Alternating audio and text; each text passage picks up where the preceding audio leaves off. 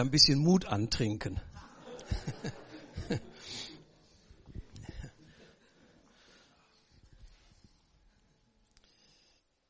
als wir, als wir gerade diese schönen Lieder gehört haben, auch das Klavierspiel und auch das Klavierspiel von Marius, auch der Gesang von Horst, da wurde ich dran erinnert an Elisa. In einer sehr schwierigen Situation ist er zu dem Spielmann gegangen, Lutherdeutsch. Und als der spielte, da wurde Elisa inspiriert. Der Geist Gottes kam über ihn. Und äh, das ist wunderbar, dass Musik inspiriert und wir merken auch, dass der Geist Gottes unser Herz berührt. Ich möchte alle Geschwister ganz herzlich grüßen heute Morgen, auch liebe Grüße von unserer Gemeinde aus Bonn weitergeben. Und natürlich ganz besonders Horst an diesem Morgen. Du hast ja gesagt, es war eine Überraschung, mit dir hat keiner gesprochen. Manchmal ist das auch ganz gut. Und äh, ich weiß, dass deine Kinder sich eingesetzt haben, dass dieser Vormittag so zustande gekommen ist. Ne? Ja. Ja. Und wie Gerd es auch schon gesagt hat, auch Hilde hat einen Anteil daran. Ja, doch.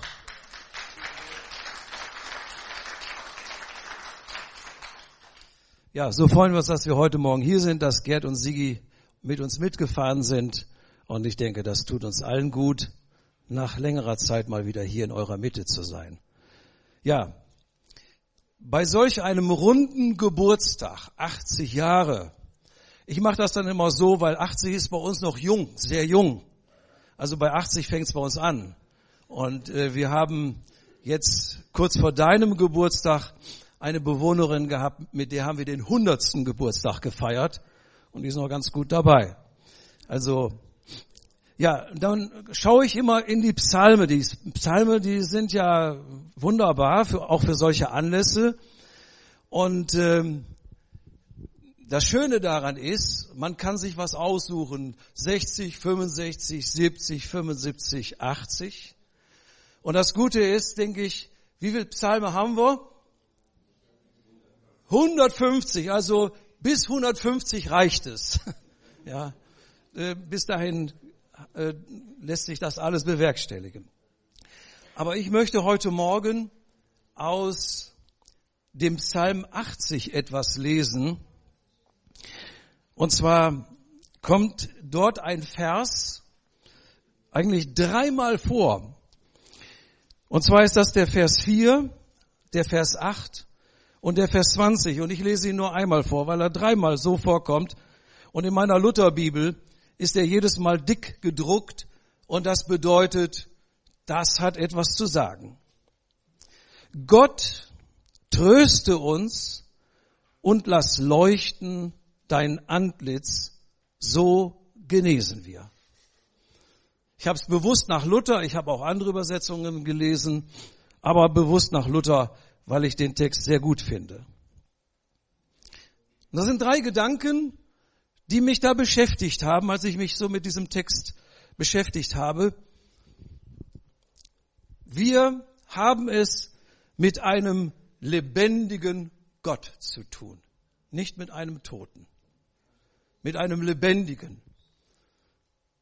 Und dieser lebendige Gott, der will unser Leben begleiten. Eigentlich vom ersten Tag unseres Lebens eigentlich von der Zeugung an bis zu dem Tag, wenn wir Abschied nehmen aus diesem Leben. Mit diesem lebendigen Gott haben wir es zu tun. Und wir wissen, der Thomas nach der Auferstehung, er sagt ja zu den Geschwistern oder zu seinen Brüdern, zu den anderen Aposteln, ich glaube das nicht. Kann ich mir nicht vorstellen. Es sei denn, wir kennen die Geschichte. Und als er Jesus dann begegnet, dann spricht er das so ganz spontan aus. Das war etwas Spontanes. Das war nichts auswendig gelerntes. Und er sagt, mein Herr und mein Gott. Mit diesem auferstandenen Herrn haben wir es zu tun. Das ist der Schöpfergott, Elohim, der in den ersten Versen der Bibel vorkommt. Und der erscheint hier, dieser lebendige Gott. Und auch dieser Psalm, der so wunderbar das ausdrückt, ich hebe meine Augen auf zu den Bergen, woher kommt mir meine Hilfe? Sie kommt von dem Herrn, der Himmel und Erde gemacht hat. Mit diesem lebendigen Gott haben wir es zu tun. Lieber Horst, den hast du kennengelernt, den haben wir kennengelernt. Und ähm, nicht nur einmal, nicht nur zweimal, viele Male. Und man könnte heute Morgen eine Menge erzählen, was man an Positiven auf dem Missionsfeld erlebt hat. Und ihr habt ja einen wunderbaren Vers, der passt wunderbar. Ich nehme den zweiten Teil davon. Das Gute behaltet. Und das wollen wir in unserem Leben auch tun. Das Gute behaltet. Wir haben es mit diesem lebendigen Gott zu tun, der Himmel und Erde gemacht hat und der auch unser Leben in seiner Hand hält. Dann kommt noch ein Gedanke, und zwar nach Luther ist es dieser Gedanke, dass Gott uns tröstet oder trösten soll. Es ist der Wunsch. Gott tröste uns. Und wir haben das vorhin schon gehört. Volker hat es erwähnt.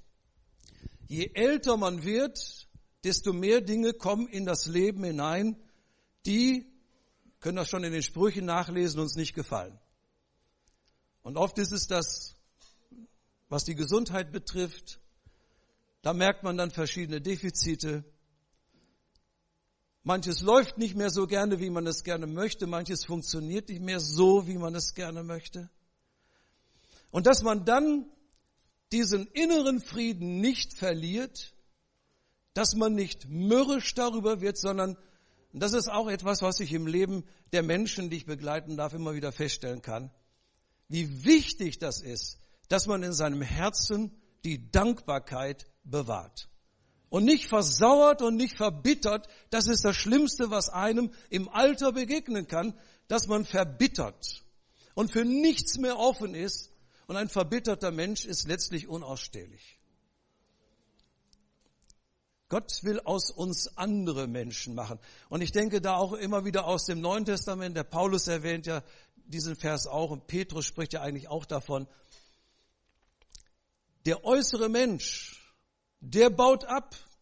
Unsere Hütte, die verfällt so ganz langsam. Aber dann kommt ein Gedanke und da frage ich mich manchmal, wie das funktioniert. Aber der innere Mensch, der wird von Tag zu Tag erneuert. Stellt euch das mal vor. Das ist auch was Wunderbares. Von Tag zu Tag findet da in uns etwas statt, was uns vielleicht gar nicht so bewusst ist.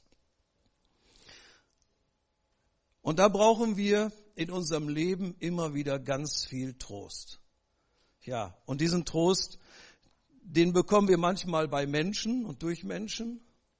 Aber dieser Trost, der wird uns auch da zuteil, wenn der Geist Gottes unser Herz berührt und wir durch den Geist Gottes auferbaut werden und neuen Mut und neue Kraft und neue Zuversicht bekommen.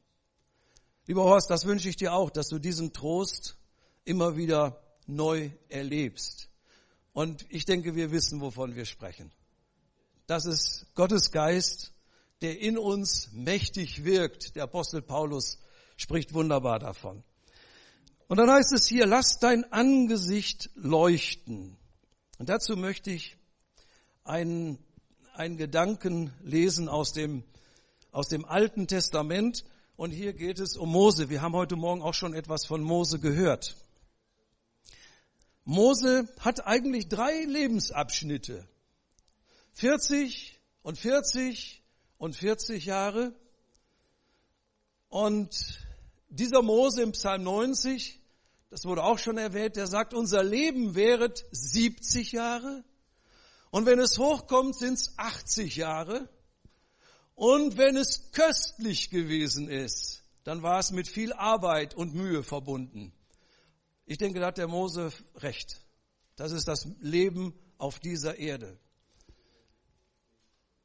Aber interessant ist, der eigentlich so der effektivste Teil, der Teil seines Lebens, in dem er für das Reich Gottes das meiste erreicht hat, ist der dritte Teil, der letzte Teil seines Lebens von 80 bis 120. Horst, ich weiß nicht, ob du 120 noch wirst. Das weiß ich nicht. ja, das steht auch nicht in unseren Händen und äh, oder liegt nicht in unseren Händen. Aber in dieser Zeit hat der Mose wirklich Gottes Hilfe und Gottes Segen und seine Führung erlebt, um das Volk Israel weiterzuführen. Und da lese ich etwas, was mit diesem Angesicht, mit dem Gesicht zu tun hat. Da nun Mose vom Berg Sinai ging, hatte er die zwei Tafeln des Zeugnisses in seiner Hand und wusste nicht, dass die Haut seines Angesichts glänzte, davon, dass er mit ihm geredet hatte. Mose war dort auf dem Berg Sinai und hatte mit Gott Gemeinschaft. Und das ist etwas, was wir unser, in unserem ganzen Leben aufrechterhalten können. Letztlich ist das Gemeinschaft mit Gott zu haben, das Fundament unseres Lebens. Und so war er dort in der Gegenwart Gottes, hat mit Gott gesprochen, hat diese beiden Gesetzestafeln bekommen und während des Gesprächs, und das hat er nicht mitbekommen, fing sein Gesicht an zu leuchten. Man kann das gut verstehen. Wir haben ja manchmal, manch einer hat ja so eine Uhr mit den Zahlen oder diesen Punkten, die fluoreszierend sind, leuchten normalerweise nicht oder ganz schwach. Aber wann leuchten die richtig stark? Wenn man die irgendwo mal an, an die Lampe, an die Glühbirne hält und dann drauf guckt, dann sieht man, wie schön das leuchtet. Mose ist hier in der Gegenwart Gottes und während des Gesprächs, während der Gemeinschaft mit Gott, fängt dieser Mann an zu leuchten. Seine Haut, die leuchtet. Und so geht er vom, aus dieser Gegenwart Gottes und hat die beiden Tafeln in seiner Hand und ist in Richtung oder zum Volk Gottes hin unterwegs. Was für ein Anblick. Und da habe ich eins gedacht, das ist das, was ich wirklich auch ganz positiv im Leben Horst gesehen habe, immer wieder. Bildlich da ist der Mose und hat die Tafeln, das Wort Gottes in seiner Hand und dabei ein leuchtendes Angesicht, ein wunderschönes Bild. Ich habe gestern Abend noch so drüber nachdenken müssen. Wer sich mit dem Wort Gottes beschäftigt, der bekommt ein leuchtendes Angesicht. Und das ist was, was Herrliches. Und wie gesagt, das habe ich auch so im, im Leben von Horst immer wieder gesehen sich mit dem Wort Gottes zu beschäftigen. Und wie es einmal zu Josua gesagt wurde, darüber nachzudenken. Immer wieder. Da steht sogar Tag und Nacht. Über das Wort Gottes nachzudenken. Was, was will mir das Wort Gottes sagen und was will es für die anderen sagen? Das ist so wichtig. Und das ist auch in seinem Leben so gewesen bis heute, dieses Wort Gottes zu betrachten, darüber nachzudenken und die Gemeinschaft mit Gott zu haben. Und wir sehen diesen schönen Ausgleich. Es geht nicht nur darum, um das eine oder das andere. Gesund ist, wenn beides vorhanden ist. Wirklich sich mit dem Wort Gottes zu beschäftigen und die Gemeinschaft mit Gott zu pflegen. Das ist gesund. Und das ist was ganz Wertvolles. Sein Angesicht leuchtete. Und auch bei Jesus da finden wir sowas ähnliches. Auf dem Berg der Verklärung sein Angesicht leuchtete. Und bei ihm war es nicht nur so, sondern selbst seine Kleider fingen an zu leuchten. Die wurden weiß. Das ist wunderbar. Ja, lieber Horst, viele Jahre waren wir zusammen. Ich war sozusagen Bestandteil deiner Familie. Und ich konnte beides sehen, einmal Gemeinde und einmal Familie. Liebe Hilde, wir waren ja nun auch viele Jahre so zusammen, ne? immer wieder. Und ich erinnere mich, Hilde konnte sehr gut kochen, also wirklich. Äh, Gab es eigentlich immer leckeres Essen und vor allem auch immer wieder mal eine schöne Schwarzwälder Kirschtorte. Oh, ich, ich wollte gerade sagen, ich habe den Geschmack vielleicht heute noch im Mund. ja, aber wie gesagt, man könnte sehr viel erzählen heute Morgen. Aber das ist so, wenn ich, wenn ich über Horst nachdenke, ein Mensch, der sich mit dem Wort Gottes beschäftigt und, und wissen möchte, Gott, was möchtest du mir durch dieses Wort sagen? Und dann, dass diese zehn Gebote waren ja nicht nur für den Mose bestimmt, für ihn auch. Aber er musste dieses Wort an das Volk Gottes weitergeben. Und ich denke, das ist in unserem Leben so wichtig, Gemeinschaft mit Gott zu haben, sich mit seinem Wort zu beschäftigen und dabei ein strahlendes Angesicht zu bekommen. Und dieses Angesicht, liebe Geschwister, und das ist ein Punkt, ist völlig unabhängig vom Alter. Amen. Das ist was anderes. Das ist nicht ein Glanz, den wir uns durch irgendeine Schminke auf, äh, aufdrücken können. Das geht nicht sondern das ist ein Glanz, den Gott durch seinen Geist in unser Leben hineinlegt. Und die Menschen, die mit uns zu tun haben, die werden das merken. Da ist etwas anderes. Und diesen Glanzhorst, den wünsche ich dir für die Jahre, die, die Gott dir schenkt, dass dieser Glanz nie aufhören möge und dass er bleiben möge und dein Leben begleiten möge. Ja, diese drei Punkte. Und dann schließt Luther, so hat er es übersetzt, mit dem schönen Gedanken ab, so genesen wir. Das finde ich gut. So werden wir gesund. Ja. Und das gilt nicht nur für unseren lieben Bruder Horst, sondern das gilt für uns alle. Wenn wir das so in unserem Leben befolgen, da werden wir geistlich gesund und bleiben geistlich gesund. Auch wenn das Äußere vielleicht anders aussieht. Aber hier drinnen werden wir genesen und werden gesund bleiben.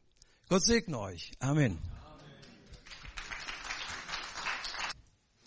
Herr Jesus, wir danken dir, dass dein Wort in unsere Situation hineintreffen und dass es so grundlegend ist, Herr, dass es uns Trost gibt, dass es uns Stärke gibt. Und du bist eben dieser Gott, der nicht nur mal was gesagt hat, der, sondern der wirklich in die persönliche Beziehung hinein möchte. Und danke, Herr, dass wir diesen Psalm 80 jetzt hören durften und das, was du Heinrich da ins Herz gegeben hast. Ich bete, dass es jedem Einzelnen selbst auch ähm, nicht nur gut zuredet, sondern dass es wirklich ein, ein glaubensstärkendes Wort ist, das ihn wieder festmacht, Herr, Gemeinschaft mit dir zu suchen und hinzukommen zu diesem strahlenden Gesicht, das von dir kommt. Danke dafür in Jesu Namen. Amen.